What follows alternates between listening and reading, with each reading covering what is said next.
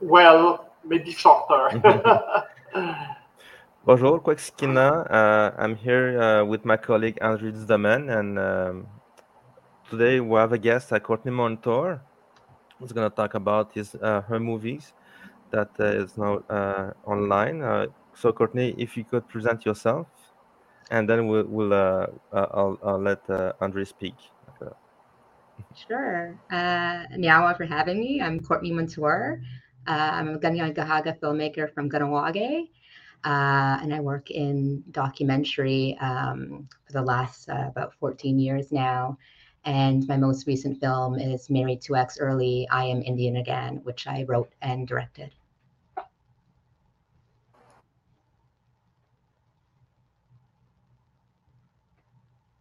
André, on t'entend pas. Okay, now you can hear me. uh, it's a pleasure to have uh, uh, you with, with us today, uh. Uh, we have, uh, have, a strong connection with uh, Kahnawake because we had our activities June 21st and the great chief uh, Gosana Skydeer came to Montreal and it was fantastic. She, she, she she has a very uh, strong words and uh, uh, a voice of a, a very uh, dedicated woman, and she has even outstarred the mayor of Montreal in the media. So we were really happy, to, and to have also the Mohawk elders near the St. Lawrence River to uh, celebrate this uh, special day, but also to uh, establish that uh, the presence of uh, First Nations on this island is not something that happened suddenly today, but that has been ancestral and something that has last centuries. So uh, there is a kind of follow, natural follow-up uh, with you uh, today. Um, well, maybe uh, married to Early is a famous woman, but not known enough. Uh, and uh, maybe you can, just for the listener that are not aware of uh, who is uh, this uh, very fantastic woman, can you briefly present her?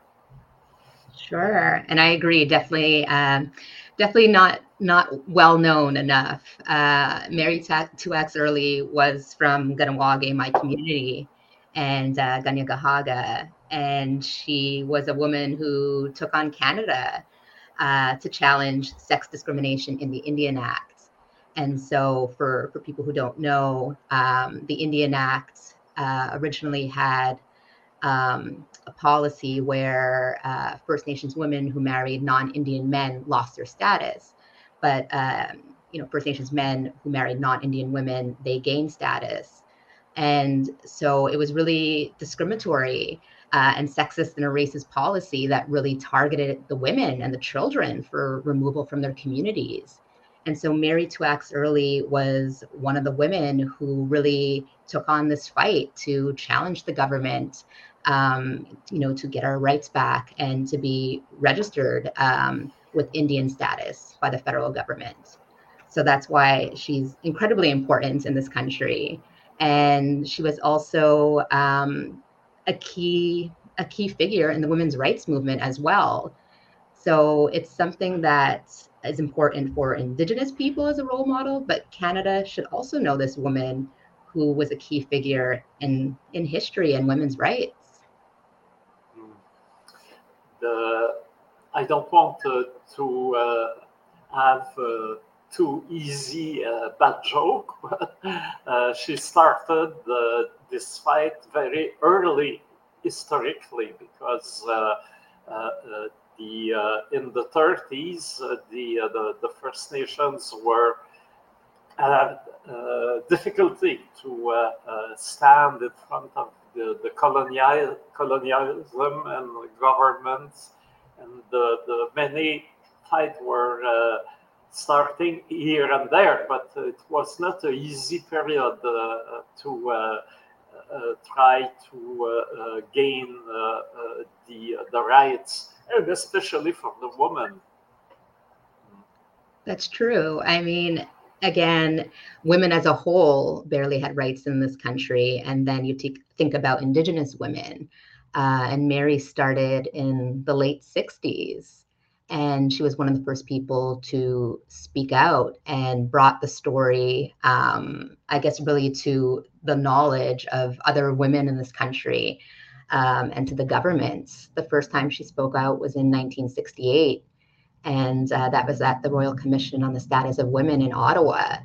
So she had brought a delegate of women from Kahnawake there, and you know there was media, and so that first opportunity of, of bringing it out, and then it was really a grassroots effort from there. Um, really gathering around the kitchen table, you know, at her home in Kahnawake, and meeting with women, traveling, you know, across Canada, um, there was really, I'd say, a hub of women who worked on this issue um, came from Alberta and were situated in Edmonton. And together, you know, as a collective, they called themselves Indian Rights for Indian Women. So there was really a hub in Edmonton. And then Mary Two-Axe Earley was the vice president, and she was in Kahnawake supporting on this end. So I think it's also really important to, you know, honor and recognize all of these women um, who were key figures and who were working in different parts of the country again when it was more challenging then you know now we can just you know text and you know communicate this way very easily um, you know and they were just like having to pay long distance and telegrams. So it was challenging for them and constantly having to to fundraise to be heard um, by the federal government Yes, uh, I am old enough. I can remember the, the time where the, the, the indigenous women's rights uh, were not uh, recognized. And I remember even the Canada was blamed at the uh, Commission of Human Rights of the United Nations, telling you discriminate systematically by your laws, the uh, indigenous woman. It was uh, really uh, a big uh, uh, uh, difficulty for Canada because we know that Canadian governments like they want to look good internationally, and with this blame from the first uh, from the uh, uh, United Nations. They were not looking good at, all. And uh, I remember it was, uh, well, if, if my memory is good, this is in 1985 under the conservative government, actually, that the, the law changed. Yeah, I mean, again, it's it's the, the first change was in 1985, Bill C-31, and Mary was the first person to um, like ceremonially receive her her Indian status um, by the federal government for the work that she did, and, and that's a moment that I included in the film. But it's a very very short moment. I think it's maybe 20 seconds, and part of the reason for that is that there was barely any coverage, um, you know, of this historic moment of Bill C-31 coming into place and and that recognition of Mary um, by the Minister of Indian Affairs at the time at a press conference in Toronto, um, and that was really, I think, a theme and challenge overall in making the film was that there was barely any archives um, on Mary Two-Axe Earley, on Indian rights for Indian women, and and just on the issue. So for me that's that's really telling of you know who controls the narrative of of the history in this country uh, whose lens it's coming through.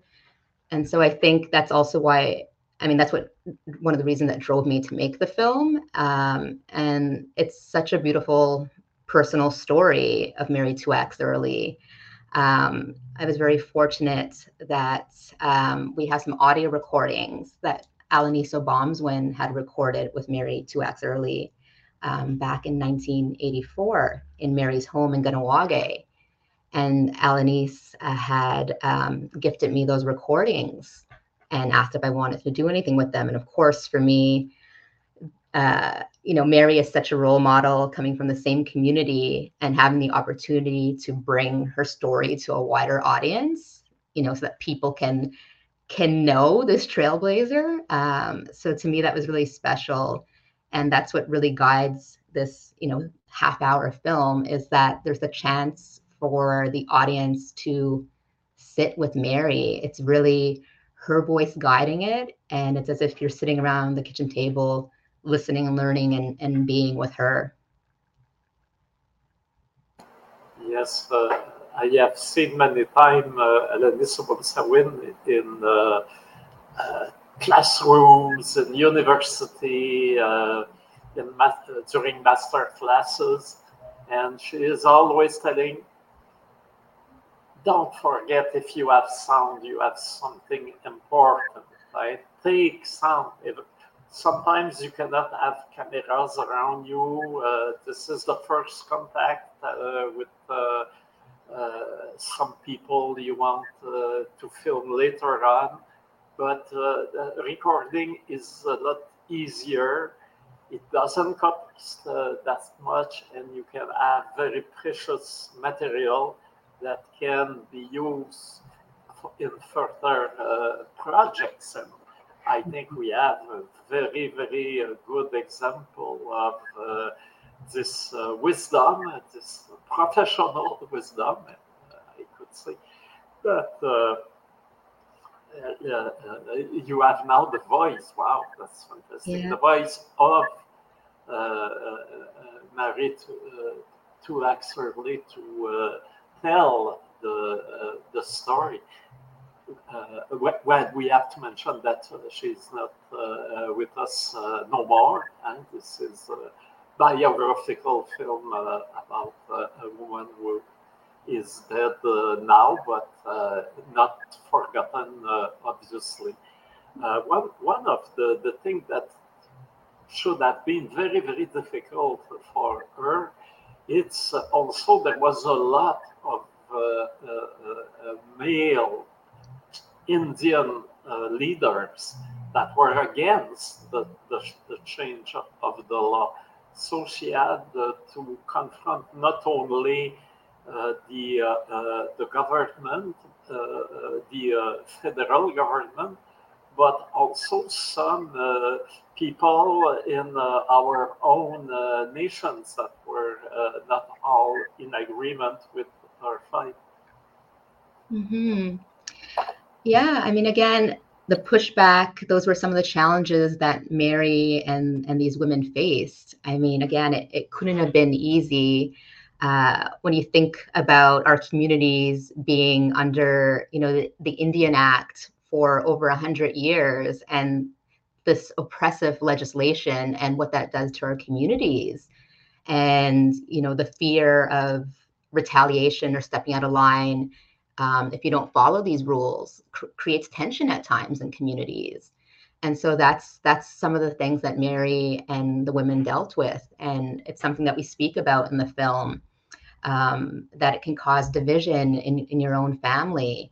Um, and Nellie Carlson, um, another elder and co-founder of Indian Rights for Indian Women um, from Edmonton, originally from Saddle Lake, but she she also talks about the same thing happening, um, you know, with them in Edmonton, and it's it's just important again to to know the history and what happened and to see where we can go from there um, and speaking about Nellie Carlson, it was so incredible to include her story in this film as well.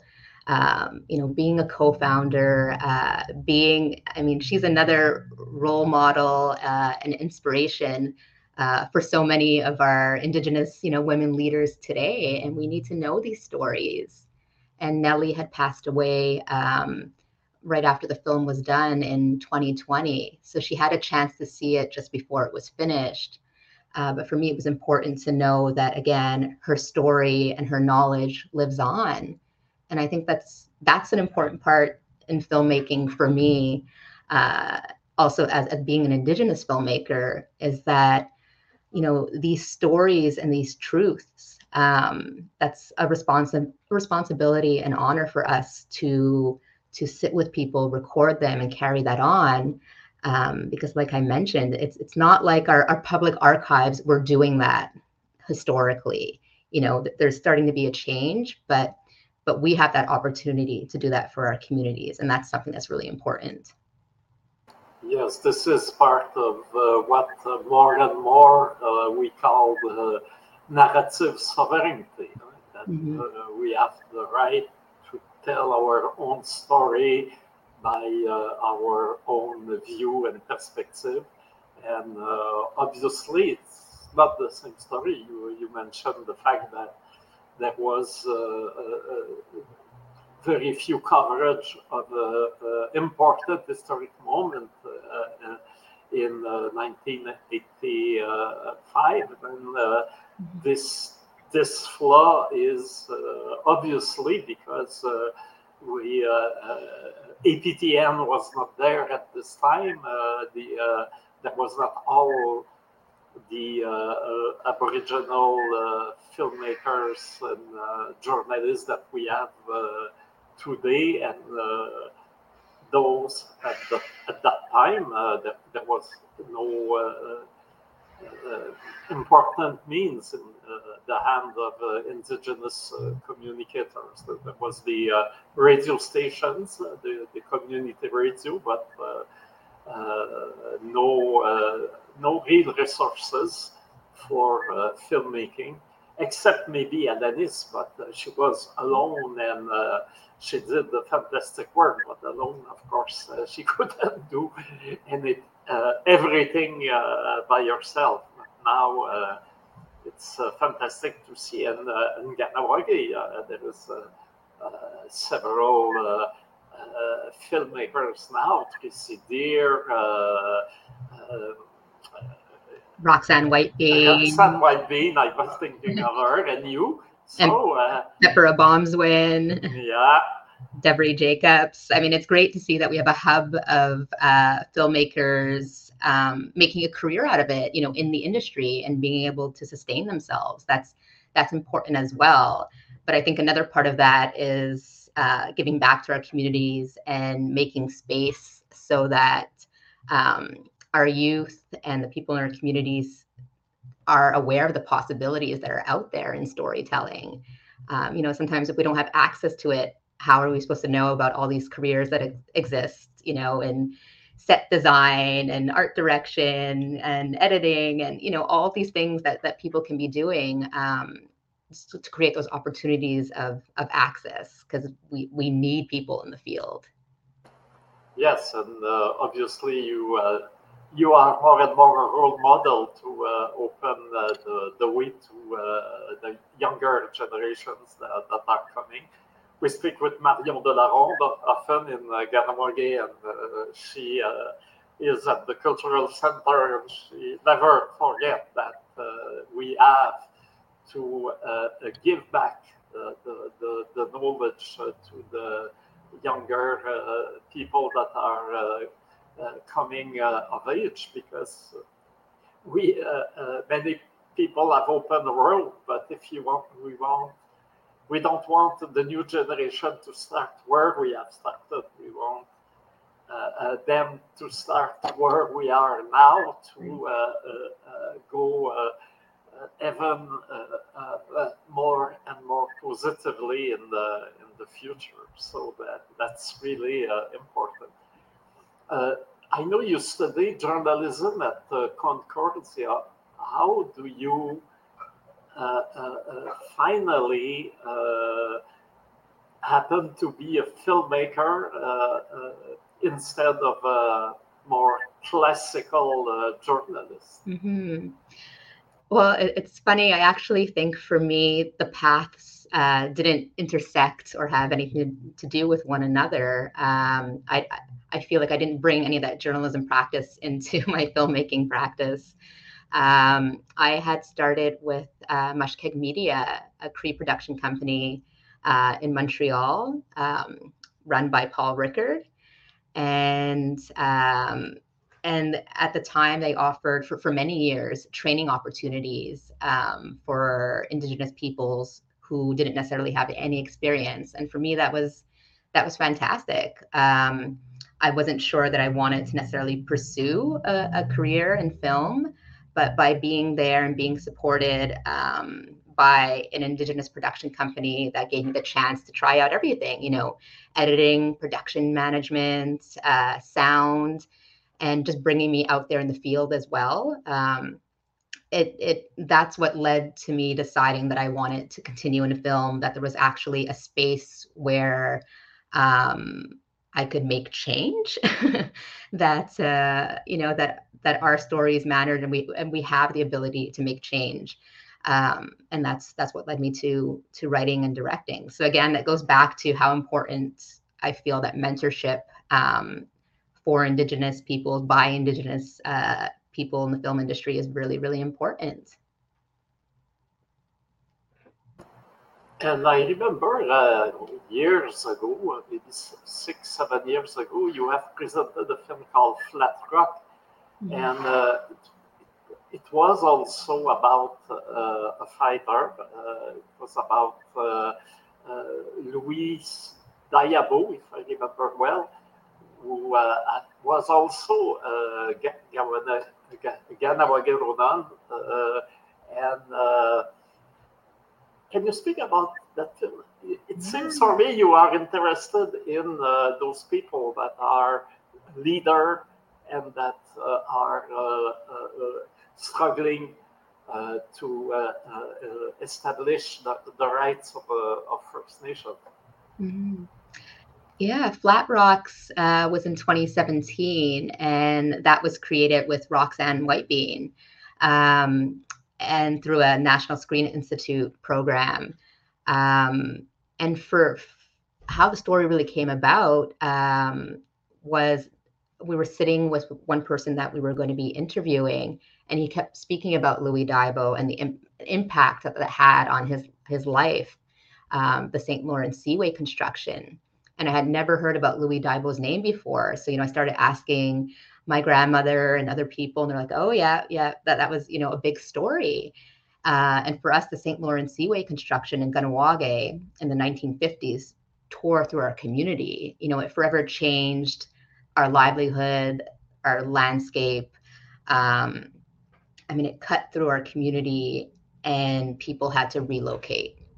Um, and Louis Diabo was one of many, many stories, but one who again really stood up and pushed back uh, against the government and held out on his land um, until they were digging uh, all around him.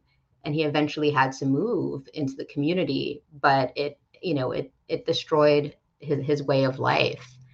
Um, and I think his his struggle and his passion was just really emblematic of what our community was going through. And again, I feel like it's a story that's not um, that well understood by people who don't live near the community or are from our community. They don't realize realize how much that impacted us. Um, so that's why I focused on on his story. And I think you know going back to even high school, I wasn't interested in in history, but as I got older and spending time and getting to know about the stories, you know, in my community or indigenous communities, you know, a- across across Turtle Island, those are the stories that you know that speak to me and that I feel like we need to know because they're about us. Um, so that's that's why I feel like some of my films have, um, you know, a historical beginning in them, but they're things that impact all of us today, whether we're Indigenous or not. Just like Mary Two-Axe Earley, again, like I said, she she changed a country, she changed a policy, she knew she knew political leaders, uh, ministers of Indian Affairs were coming to her home and, and having lunch at her kitchen table. Um, you know, it's not the kind of things that happen on a normal basis. She was an extraordinary woman and someone that, you know, Canadians should know about. So that's why it was really important to bring her story forward. And and I think her story it's also something um, that we can all learn from. You know, that we really have the ability to create change as one person, um, and that's what she was able to do by by being compassionate and and just sticking to her beliefs. You know, it was like two decades of her life, but change change started, and and people are continuing with that work now.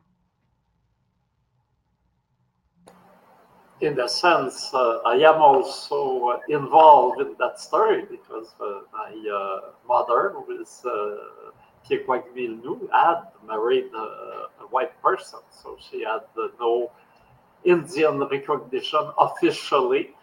And uh, I remember when the law changed, I was not, you know, I said, I know who I am. I don't need a card. I don't need the.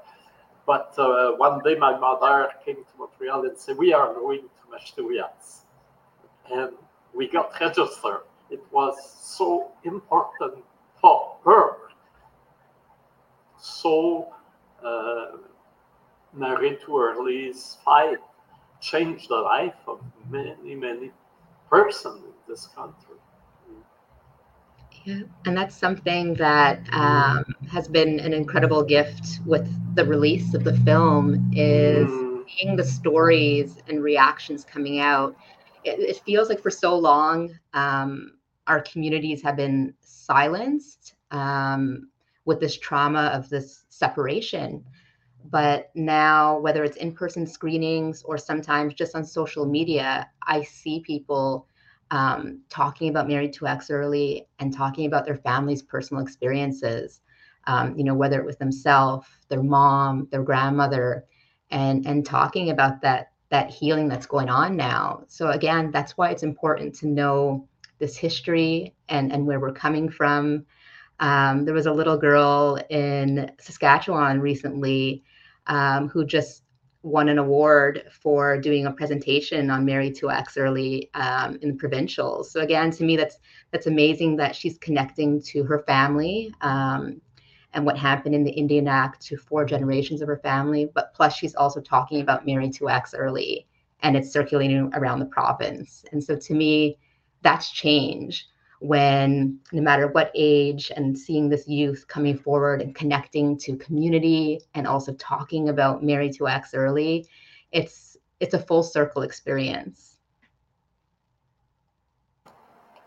I have been uh, several times on consultative community about uh, toponymy in Montreal.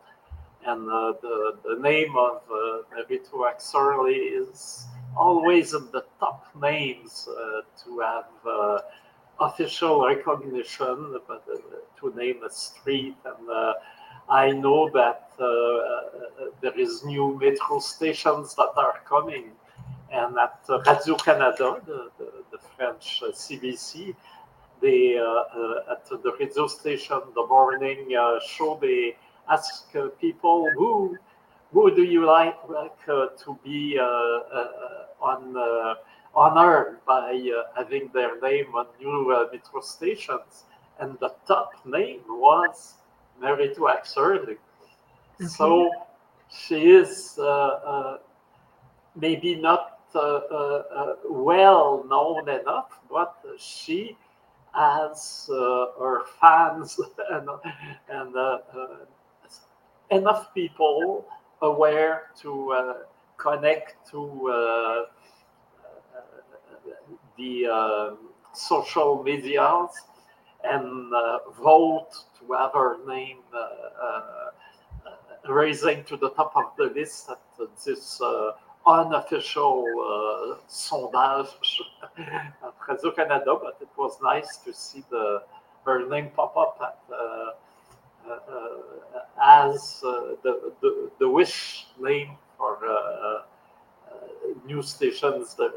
They, they will be there in two years, three years. I don't know, but no, that hoping that it, it will happen. yeah, that's amazing to hear. I mean, again, that's it's really exciting uh, to know that that people are talking about her. Again, that that means that people are connecting to her story, but they're also learning about this issue. They're learning about sex discrimination. They're understanding that these are things that are impacting people today. Um, so, it, you know, again, it, it's all part of a bigger story. And there's been um, a few recognitions lately of Mary Two-Axe Earley that I think you know are are important as well. Um, last year, Google Doodle, you know the the homepage on on Google that changes to honor a, a historical moment or person. So they honored Mary last year in June, and um, Star Horn from Kahnawake um, was the person who created the, the artwork for it. So that was fantastic. Uh, I was able to write a blog. Uh, Aguirre Deca from Kahnawake, Aguirre Deca Martin from Kahnawake also uh, did the the Kanien'kehá:ka version of the blog. So it was great to see community working together on a, a Google project honoring Mary. Um, and just this year, uh, the World Book Encyclopedia reached out and they are adding uh, an entry on Mary Two-Axe Earley in their online encyclopedia. So again, to know that uh, there's kind of you know this larger international talk about her is is fantastic to see that recognition coming. It's so important because for so long our you know indigenous leaders uh, and accomplishments weren't talked about you know in in the public and they weren't really acknowledged especially stories of our indigenous women. So it's so it's so nice to see that that that's recognition is coming and people are, are talking about the positive things uh, that our women have done to change this country. Uh, also the uh, i think we have uh, to ask you today uh, you certainly uh, see that question coming. What, uh, what are your uh, the, your future projects? What what are you working on, on now? a few things. I uh, had wrapped on Pulse with uh, Nish Media, Jason Brennan's company. Um, and Pulse is a, a dance series. Um, each episode's about a different Indigenous dancer, following them off the stage uh, and what drives um, their style of dance and their performance. And then we also get to see them do three beautiful excerpts of performances um, on a private stage. And so that show, uh, I poured my heart and soul into that. I think it's so beautiful. And that'll be coming out on APTN later this year. Uh, and it's again, it's so incredible to see uh, the diversity uh, in styles of dance that we have in our Indigenous communities across this country. Um, you know, from traditional ballet, burlesque. Um, there's so much variety, and but what what I find always interesting, I'm always passionate passionate about um, our connection to identity and each of these dancers, no matter their background or where they come from, their identity and culture is such a driving force um, in their style of dance. So I, I love that. Um, and I'm also working on The Last Land with Resolution Pictures, um, which is a, a Mi'kmaq fisheries documentary show. And we're just filming season two right now. So I'll be heading back out east in a couple of days to film for that. Ah, that's fantastic to see that uh, the, the, the career is ongoing. Uh, and uh, speaking of APTN, uh, uh, this year uh, your film would be on the list for the APTN award because at the next Montreal International First Peoples Festival, we will uh, uh, have a word, and uh, of course uh, there is this uh, APTN award to sp- to uh, a prize that is given for a special accomplishment of Aboriginal filmmakers, Canadian Aboriginal filmmakers, during the year before the festival. So who knows? But the good news, you are on the list. The well, it's still a good news there is a lot of good film in the list uh, too, because uh, the uh, indigenous filmmakers are more and more productive, and we have more and more films that are coming each year. And I took uh, the, the, the, opportunity to have a parenthesis about uh, the next uh, Uh, festival that will take place in Montreal uh, 9 to 8, August 9 to uh, August 18th. And of course, we will have uh, concerts on Place des Festivals and uh, uh, art shows and galleries, but also a big competitive cinema section with films at the Cinéma du Musée. So uh, the, in uh, three weeks, uh, we will announce the official programmation. So we invite everybody to be to stay tuned uh, because uh, the, the, this will be a, beautiful uh, moment and a good opportunity to know better the indigenous artists and all the fantastic works they they have to to offer. so do you have something to add, uh, my dear uh, colleague uh, Alexandre. I was wondering about the word of the day, uh, and I just thought that what, how come uh, we, I, we, I didn't choose mother as a word because I think we have uh, our own words. Um, I'm I'm wondering uh, uh, how do you say mother in in? Ista. In your language, Ista. Mm. Is there like a meaning behind the, the word? I mean, I'm not sure if there's a, a deeper meaning than than mother. Mm-hmm. Because we know that uh, we have uh, pretty much the same word for uh, different language, and uh, like as I saw, um, I tried to um, to understand what what what's it mean. So for uh, in Atikamekw Narumwen, we say Nigawi, my, for my mother, uh, you can we can say also Ugawi for her mother or uh, Kigawi for your mother. The same principle. Ni means my.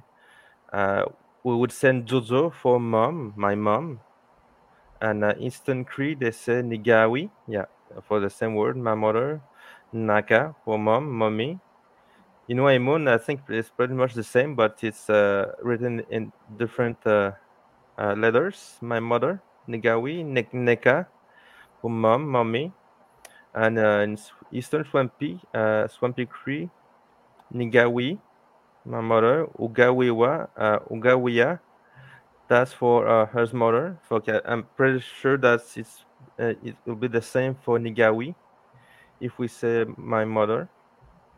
Plains Cree Nigawi, okay, uh, and what is difference here? It's my mother's sisters. So as means like uh, my mother's like it could be my mother and my mother's sisters uh wins in gashi my mother and and maman i think in maman it's like uh sounds like you come from the french french word for mama and in ojibwe is a ninga and uh, um ask uh, some women uh, what does it mean to uh, to say Nigawi? And they said that it comes from Nigan. That's uh, that's the root word for in advance on the future on ahead. And if we say Niganiwiu, Niganiwiu, see, uh, it means uh, to lead or to take the lead, or to be the leader. So for for them, mother is mostly like um, to be a leader. And uh, I know that uh, in, in, in our culture, the man used to um, on ça là, he can lead the, the, the camp, the, the, the, the territory, but at, at last it's uh, it's the mother that can uh, comment on dit ça uh, renverser une décision genre. Change, change uh, change the decision that has been taken previously. And and and I think they have the power to change the leadership also for in in the man. So that's for uh, the the word of the day.